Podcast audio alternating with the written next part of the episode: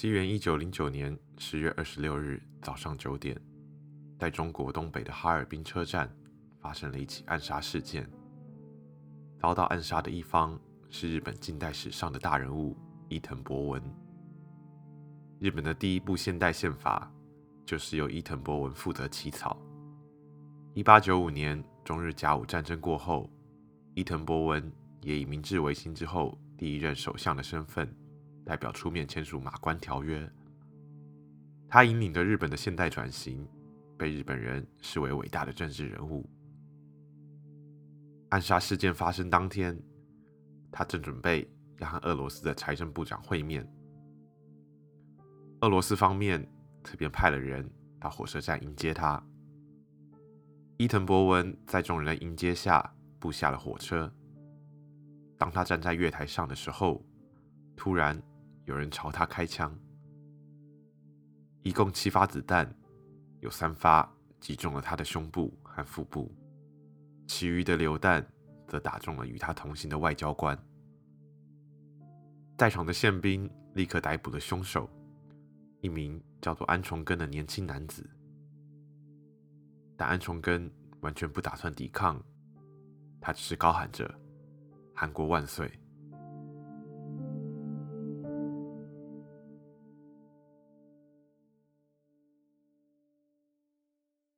安重根的暗杀行动是一连串韩国人抵御日本势力的最高峰。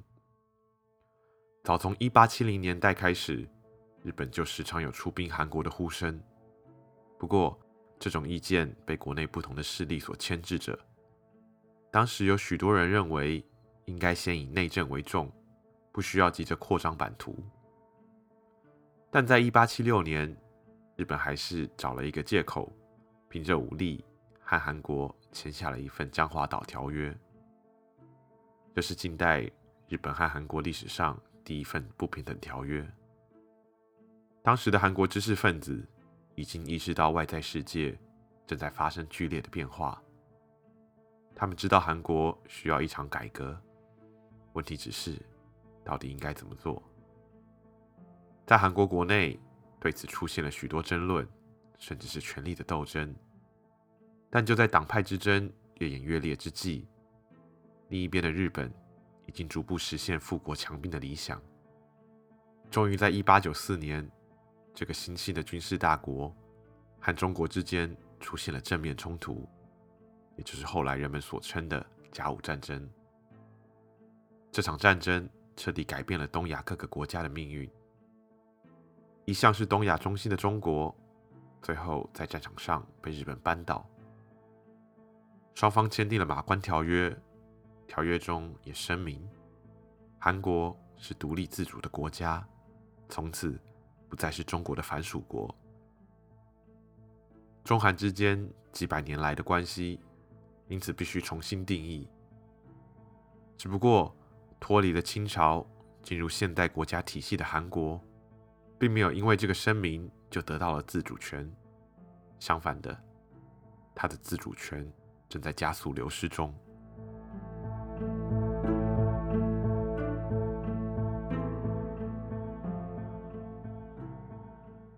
在甲午战争过后，整个东亚世界中，唯一还能牵制日本的势力，似乎只剩下俄罗斯。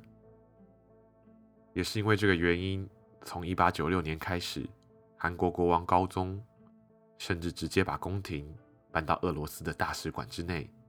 以躲避日本势力的干涉，但这当然不是长久之计。于是，一年之后，高宗做了一个重大的决定。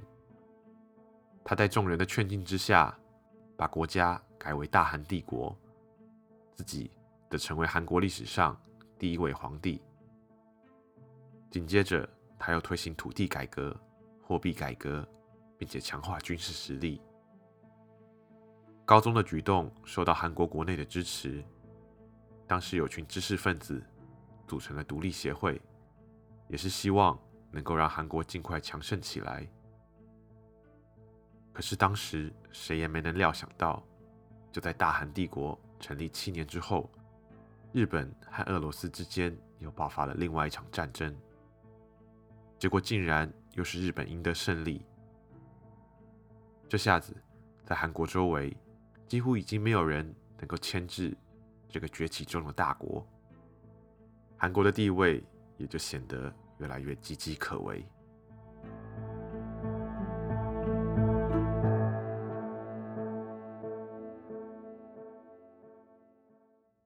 终于就在日俄战争打完不久，韩国就被迫与日本签下了一份保护条约。根据这份条约，韩国一切的对外关系都要交由日本全权处理。这么一来，韩国等于完全丧失了他的国际地位。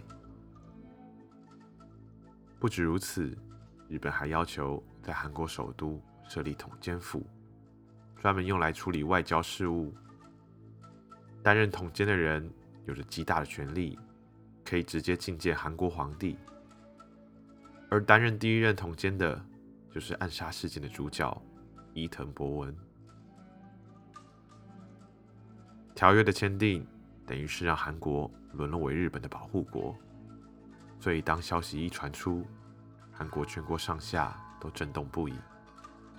负责签约的大臣被视为卖国贼。他的住家被气愤的民众烧毁，在韩国各地不断出现反日事件，有人写了万言书，痛批日本没有道义，更有人直接以自杀行动表示抗议。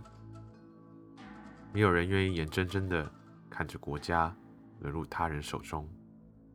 身为皇帝的高宗也不想，他决定要再放手一搏。